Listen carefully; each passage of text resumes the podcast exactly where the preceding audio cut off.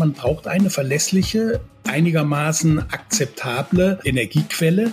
Das kann nur der Strom sein. Und wenn man auf Kernkraft verzichten will, auf, ähm, auf Braunkohle abbauen will, können das nur die Erneuerbaren sein. Und das sind natürlich noch einige Fragezeichen. In diesen Wochen werden in NRW die Weichen gestellt für die nächsten fünf Jahre Landespolitik. Das schauen wir uns genauer an. Außerdem, warum nichts gegen Ladendiebstahl hilft und wie das Wochenende am Flughafen war. Schön, dass ihr da seid. Rheinische Post Aufwacher. News aus NRW und dem Rest der Welt. Am Montag mit Helene Pawlitzki. Ich bin die Podcast-Chefin der RP und freue mich, euch mal wieder unter der Woche in 15 Minuten das Wichtigste aus NRW präsentieren zu dürfen. Wie hat euch eigentlich der Aufwacher vom Wochenende gefallen? Falls ihr den noch nicht gehört habt, mach ruhig noch, der ist noch gut und schreibt mir dann, was ihr denkt. Super Format oder bloß nicht nochmal? Eure Mail an aufwacher.rp-online.de kommt direkt in mein Postfach und eine Antwort kriegt ihr auf jeden Fall. Versprochen. Gleich hier, wer kommt auf den heißesten Stuhl in NRW? Wer wird Schulministerin oder Minister? Hier kommen aber erstmal die Meldungen aus Düsseldorf. Hallo Helene, wir sprechen heute über das Auto und zwar gibt es Tipps zum Benzinsparen, dann klären wir, wie man sein Auto vor der Fahrt in den Urlaub am besten packt und dann gibt es noch einen neuen Anlaufpunkt rund um Events, Infos und Souvenirs hier in Düsseldorf, auch das ist Thema bei uns. In den Urlaubreisen macht in diesem Jahr vielen Menschen nicht zwangsläufig Spaß. Grund sind die teilweise chaotischen Verhältnisse an den Flughäfen und auch die hohen Spritpreise. Knapp 60 Prozent der Sommerurlauber fahren mit dem eigenen Auto und müssen teilweise tief in die Tasche greifen. Spritspartipps kommen vom ADAC Nordrhein, der zum Ferienstart eine Liste mit Tipps veröffentlicht hat. Wir haben sie auch online gestellt auf einer ausführlichen Themenseite auf antennedüsseldorf.de. Wir können zum Beispiel mit unserer Fahrweise Geld sparen gefahren hat, uns Sprecher Thomas Müther gesagt. Wer mit einem Mittelklassewagen auf der Autobahn 160 statt 100 fährt, der verbraucht bis zu zwei Drittel mehr Sprit. Bei manchen Fahrzeugen ist es sogar doppelt so viel. Und deswegen empfehlen wir, so einen Bereich zwischen 100 und 120 zu wählen. Alles über 130 km/h kostet praktisch Expresszuschlag. Wer kann, sollte außerdem schon am Abend vor der Abreise voll tanken und dann auch den Luftdruck der Reifen checken. Wer viel Gepäck dabei hat und oder mit mehreren Personen im Auto in den Urlaub fährt, der sollte den Reifendruck erhöhen.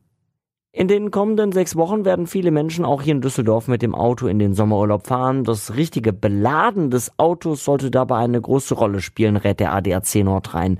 Nicht oder falsch gesichertes Gepäck kann ansonsten schwere Unfälle und Bußgelder zur Folge haben, hat uns Sprecher Thomas Müther gesagt.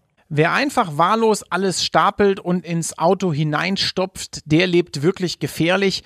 Deshalb sollte man beim Packen lieber strategisch vorgehen, ein paar Dinge beachten, damit man am Ende sicher auch am Urlaubsziel ankommt.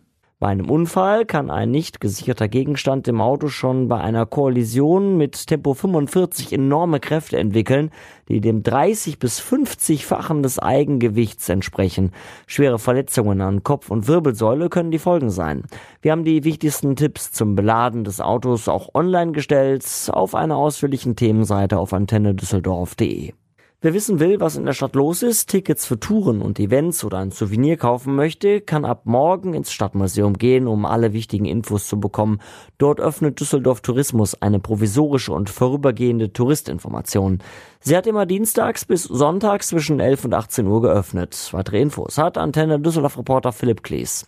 Dieser Umzug war nötig geworden, weil der Standort am Hauptbahnhof Anfang der vergangenen Woche dicht gemacht wurde und das dauerhaft. Parallel wird aktuell aber auch schon am neuen Standort gearbeitet. Mitten in der Altstadt, im Eckhaus in der Akademiestraße zwischen Ürige Brauerei und Altem Hafen wird aktuell auch schon gearbeitet. Der Innenausbau kommt laut Düsseldorf Tourismus auch gut voran. Allerdings verzögern sich die Außenarbeiten. Man sei aber zuversichtlich, dass die ersten Gäste mit Beginn der Weihnachtsmärkte am neuen Standort empfangen werden können, so ein Sprecher. Und soweit der Überblick aus Düsseldorf. Mehr Nachrichten gibt es auch immer um halb bei uns im Radio und rund um die Uhr auf unserer Homepage antennedüsseldorf.de und natürlich in der Antenne Düsseldorf App. Danke ins Antennestudio. Und nun zu unserem ersten Thema. In der NRW-Politik geht es gerade Schlag auf Schlag. Die CDU und die Grünen haben sich auf einen Koalitionsvertrag geeinigt. Dieses Wochenende haben ihre jeweiligen Parteitage zugestimmt. Heute am Montag soll er unterzeichnet werden. Morgen soll Hendrik Wüst von der CDU zum Ministerpräsident gewählt werden. Mittwoch folgt dann die Vereidigung der Minister, die teils aber noch gar nicht öffentlich bekannt sind. Also, wir erleben gerade echt bewegte Zeiten politisch, oder Martin Kessler? Das kann man sagen, aber es ist auch natürlich etwas politische Routine dabei, auch wenn es ein völlig neues Bündnis von Nordrhein-Westfalen ist. Du leitest das Ressort Politik und Meinung. Eine Meinung hatte auch die grüne Jugend zum Koalitionsvertrag, nämlich zu wenig progressiv, nicht empfehlenswert, lautete das Urteil. Gab das Streit auf dem Parteitag dieses Wochenende? Das kann man wohl sagen. Die äh, Grünen haben insgesamt sechs Stunden über den Koalitionsvertrag zum Teil heftig diskutiert, hoch emotional. Vor allem natürlich die jungen Leute, die sich ähm, dort nicht vertreten fühlen, die sagen, ähm, klimapolitisch ähm, wird viel zu wenig getan. Es war die Rede davon, dass 125 Mal im Koalitionsvertrag das Wort prüfen steht, was ja so viel bedeutet wie, das können wir machen, aber wir können es genauso gut lassen. Ich finde es bisschen ungerecht, weil auch einiges vereinbart wurde, wo, wo die beiden in der Klimapolitik meines Erachtens vorankommen. Hm. Aber am Schluss haben sie dann doch zugestimmt. Ja, und zwar ziemlich ähm, deutlich. Es gab von 216 Ja-Stimmen nur 30 Nein-Stimmen. Bei der CDU waren es von 580 Delegierten, haben nur vier mit Nein gestimmt. Das zeigt nochmal die Dimension. Man muss aber dazu sagen, bei der CDU wird ähm, sowas mehr oder weniger äh, schnell durchgepaukt. Ähm, wenn die Führung der Meinung ist, diese Koalition ist richtig, dann sagt Basis da selten Nein. Bei den Grünen, da muss eben diskutiert werden und das sind auch immer ein paar mehr Nein-Stimmen, die sich natürlich von diesem Koalitionsvertrag auch mehr erwartet hätten. Für Nordrhein-Westfalen ist es historisch die erste schwarz-grüne Koalition der Regierung. Wer musste denn jetzt für diesen Vertrag, diesen Koalitionsvertrag mehr Kröten schlucken? Der Koalitionsvertrag ähm, ist natürlich in Teilen vage gehalten, so dass es, wahrscheinlich ähm, darauf ankommt, wie die beiden dann zusammen regieren. Ich glaube, es überfordert niemanden dieser Koalitionsvertrag, weder die CDU noch die Grünen. Die Grünen können sich auf die Fahne schreiben, ich sag's mal so rum, dass in der Klimapolitik eine Menge ähm, getan wird. Die CDU kann sich auf die Fahne schreiben, dass in der Schulpolitik keine Veränderungen stattfinden darf, wollten die Grünen eine ganze Menge durchsetzen, also gemeinsam bis zur Klasse 8 und Abschaffung der Förderschulen und so weiter. Das hat die CDU alles ähm, gestoppt. Beim Rest ist es eigentlich ein, ähm, ein, ein Kompromiss, so dass ich denken würde, klar, die CDU muss ein bisschen Kröten schlucken beim Thema äh, Windkrafterlass, also die, die, die pauschale Abstandsregelung ähm, ist weg. Die Grünen, ähm, ich denke mal, ähm, hätten sich noch ähm, mehr gewünscht im Bereich Verkehr auch im Bereich Soziales. Da ging es halt darum, zum Beispiel für die Pflegekräfte einen besseren Tarifvertrag ähm, abzuschließen. Das konnte nicht durchgesetzt werden. Hm. Du hast es angesprochen, Klimaschutz ist eines der Kernanliegen dieser neuen Regierung. Nordrhein-Westfalen soll zur ersten klimaneutralen Industrieregion Europas werden. Das ist ja ein sehr, sehr schönes Schlagwort. Aber was heißt das denn eigentlich? Industrie braucht natürlich viel Energie. Vermutlich muss man die dann so erzeugen, dass da äh, nicht so viel Kohle verstromt wird dabei, oder? Ja, das ist natürlich ähm, Marketing, das hört sich gut an. Ähm, es könnte vielleicht sogar klappen, weil die anderen unter Umständen noch länger brauchen als Nordrhein-Westfalen, aber man muss da vorsichtig sein. Ähm, ich denke, äh, zwei Jahrzehnte wird es sicherlich dauern, um die Klimaneutralität zu erreichen. Dann ist man etwa in dem Bereich, wo auch andere das sagen. Schleswig-Holstein hat sich das Gleiche vorgenommen. Dort gibt es auch eine schwarz-grüne Regierung. Nun ist Schleswig-Holstein nicht unbedingt ein Industrieland oder eine Industrieregion. Mhm. Mhm. Aber ähm, du hast natürlich völlig recht, dazu braucht es sehr, sehr viel ähm, Energie. Nordrhein-Westfalen ist ja praktisch das Land mit der Grundstoffindustrie. 50 Prozent der deutschen Grundstoffindustrie, also Chemie, Zement, Glasherstellung, Stahlherstellung, Aluminiumherstellung, das ist in äh, Nordrhein-Westfalen konzentriert. Und ähm, da ist es natürlich die Frage, man braucht eine verlässliche einigermaßen akzeptable Energiequelle. Das kann nur der Strom sein. Und wenn man auf Kernkraft verzichten will, auf, ähm, auf, Braunkohle abbauen will, können das nur die Erneuerbaren sein. Und da sind natürlich noch einige Fragezeichen zu stellen. Auch bei der Frage Wasserstoff, das ist ja die andere große ähm, Technologie, die da zur Anwendung kommen soll. Das wird alles äh, ziemliche Zeiten in Anspruch nehmen. Ich darf noch erinnern, Ukraine-Krieg, auch da gibt's natürlich Probleme, so dass man zumindest bis 2030 die Braunkohle noch brauchen wird. Mhm. Drum kümmern wird sich die schon bereits äh, genannte grünen Spitzenkandidatin Mona Neubauer, die wird nämlich Ministerin für dieses Thema. Und auch die anderen grünen Ministerinnen und Minister sind ja schon vorgestellt. Wer erwartet uns da im Personaltableau? Ja, also einmal Mona Neubauer. Ich glaube, sie möchte so den Part spielen für das Land Nordrhein-Westfalen, den ihr Parteifreund Robert Habeck im Bund spielt. Ihr Ministerium ist fast identisch ähm, dem Ministerium in Berlin. Ähm, auf das, dann wird ein zweites sehr großes Ressort geschaffen, das Verkehr, Umwelt und Naturschutz umfasst. Die Landwirtschaft ist rausgetrennt. Das übernimmt ähm, Oliver Krischer. Der ist äh, Bundespolitiker, bislang äh, parlamentarischer Staatssekretär im Ministerium Habeck. Das wird also der die, die, der zweitwichtigste Posten sein. Aber wichtig sind auch ähm, Josephine Paul, die das ähm, Ministerium für Kinder, Jugend, Familie, Flucht und Integration oder Migration ähm, übernimmt, also ein Herzensthema der Grünen.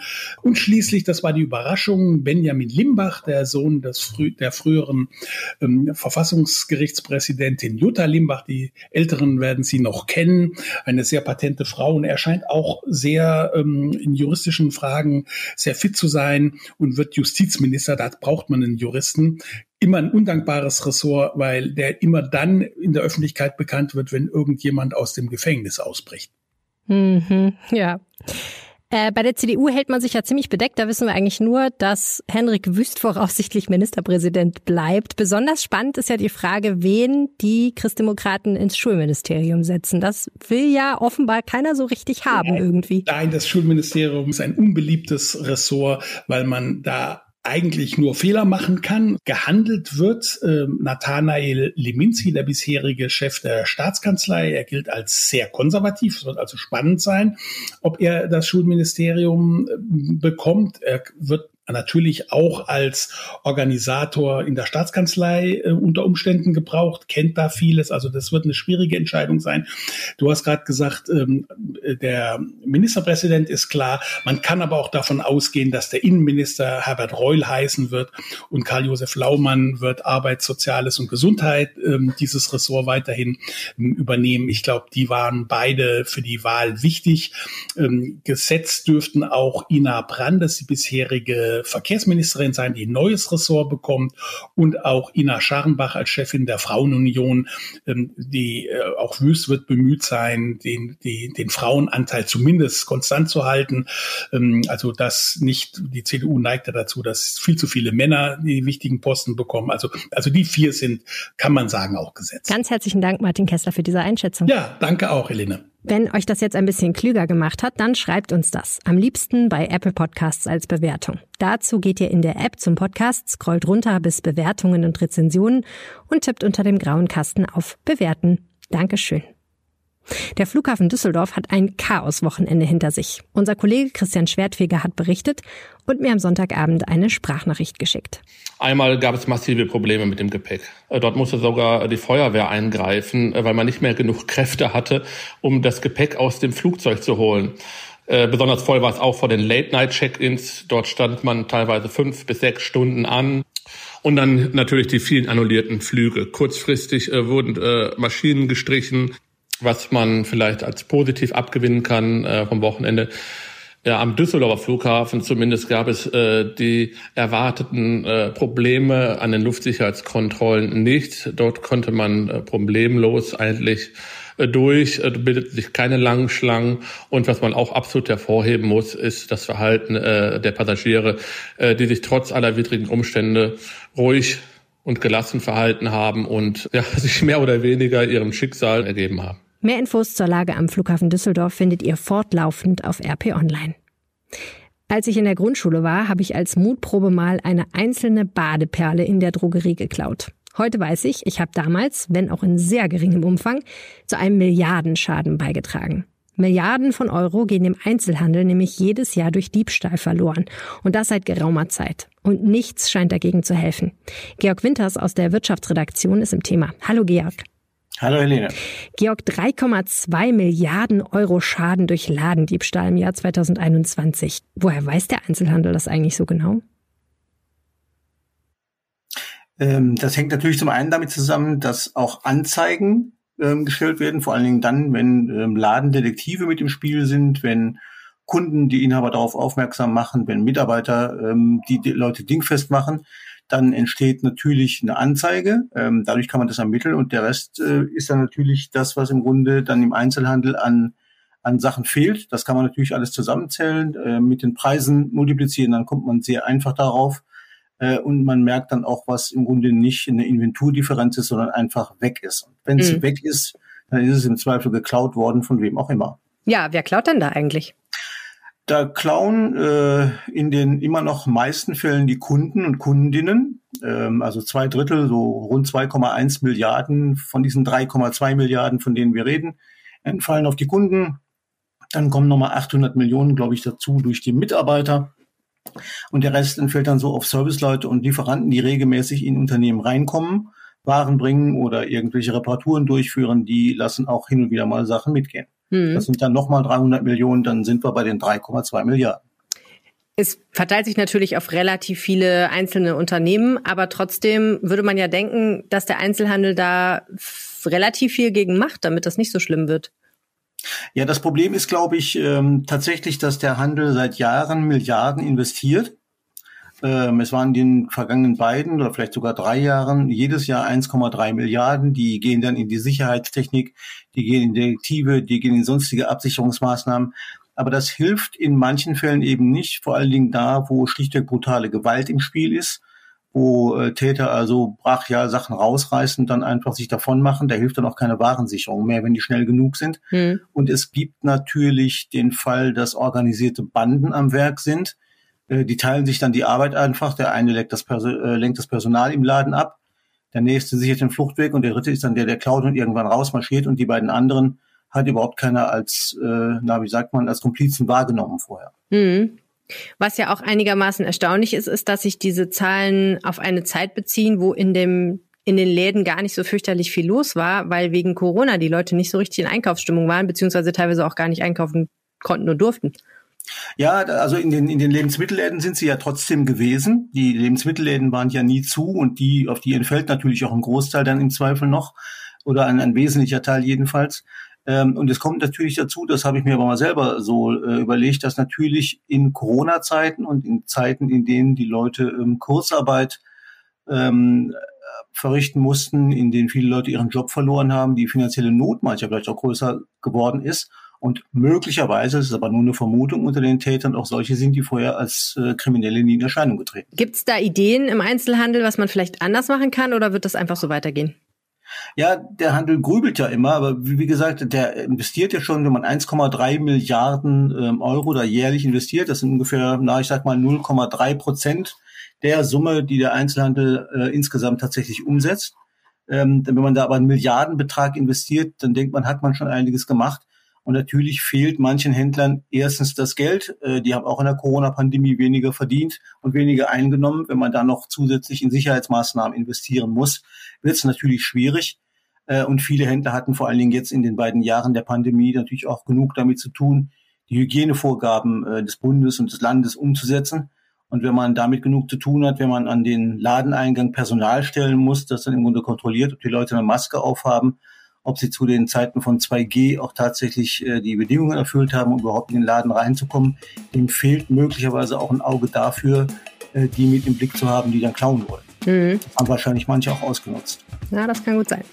Der Einzelhandel investiert Milliarden in Sicherheit und Prävention.